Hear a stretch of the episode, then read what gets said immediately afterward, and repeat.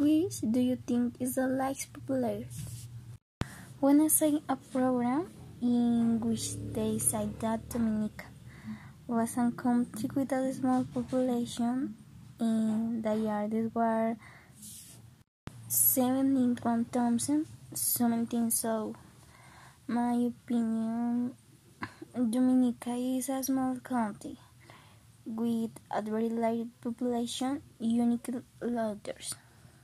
Which country in the Americas do you think is the most populated? In my opinion, the country with the most population in America is the United States. Well, I think that many people decide to go live and there to see an little place with a lot of uh, tourism